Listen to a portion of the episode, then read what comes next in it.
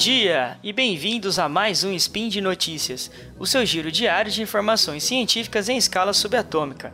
Meu nome é Guilherme Ozaki e hoje, dia 9 Irisian do calendário Decatrian e dia 22 de agosto do calendário Gregoriano, falaremos de hérnia de disco. Speed Notícias.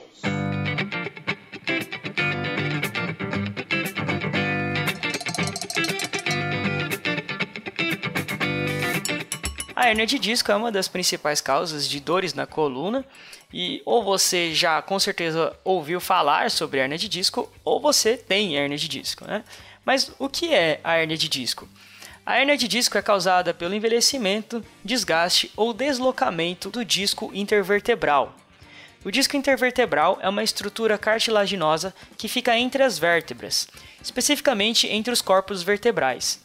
Os corpos vertebrais são parte do pilar estrutural da coluna, que sustenta a maior parte do peso corporal. A coluna, nossa coluna vertebral pode ser dividida numa parte anterior, o pilar anterior, e um pilar posterior. Enquanto o pilar anterior, composto pelos corpos vertebrais e os discos intervertebrais, é responsável pela sustentação da coluna, a sua parte posterior é a maior responsável pela, pela sua mobilidade, sua estrutura dinâmica. Então, os discos intervertebrais eles têm como principal função absorver os impactos sobre as vértebras. Dessa forma, você evita que tenha um contato ósseo de uma vértebra sobre a outra, o que causaria muita dor, e facilita a movimentação delas. A sua composição apresenta uma estrutura fibrosa em forma de anéis concêntricos, como se fossem vários anéis, né? desde o grandão na periferia até uns menores no seu, perto do seu núcleo, que atuam como um invólucro para o núcleo pulposo, uma estrutura gelatinosa composta principalmente de água, que em casos de degeneração do anel fibroso pode extravasar. Então a gente tem bem no núcleo esse núcleo pulposo, essa estrutura gelatinosa, cercada por anéis fibrosos concêntricos que fazem a sua proteção. Os discos intervertebrais estão presentes desde a coluna cervical, com exceção das duas primeiras, até a coluna lombar. Entretanto, devido à maior mobilidade e amplitude de movimento, as colunas cervicais e lombares são as mais acometidas pela hérnia de disco. Então, a coluna cervical é a coluna que possui uma maior amplitude de movimentos e isso biomecanicamente predispõe a uma maior degeneração do disco. E a coluna lombar apresenta é, boa mobilidade e ela, por estar mais embaixo, ela apresenta uma maior descarga de peso sobre ela, enquanto que a coluna torácica ela apresenta uma articulação com as costelas, o que dificulta, diminui a sua mobilidade, portanto tornando-a menos suscetível a hérnias de disco.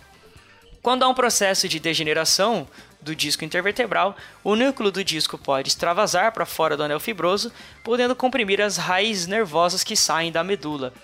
Dessa forma, ocorre o principal sintoma da hérnia de disco, uma dor que ocorre em todo o trajeto do nervo, chamada de dor irradiada.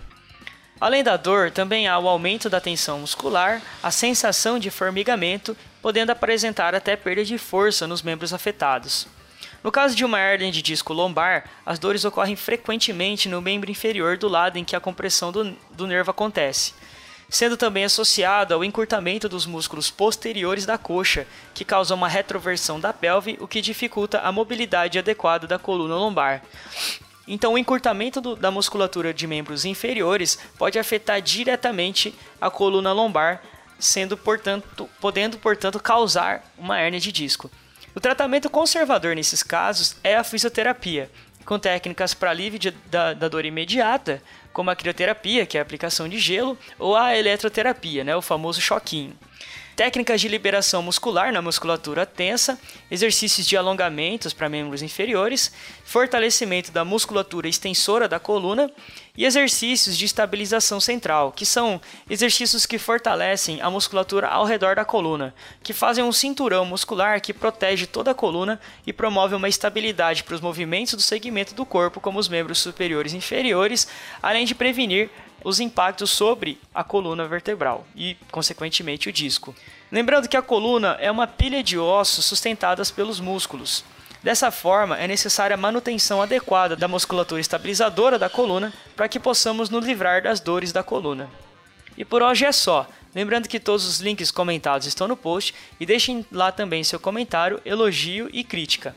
Lembra ainda que esse podcast só é possível acontecer por conta do seu apoio no patronato do SciCast, no Patreon, no Padrim e no PicPay. Um grande abraço e até amanhã!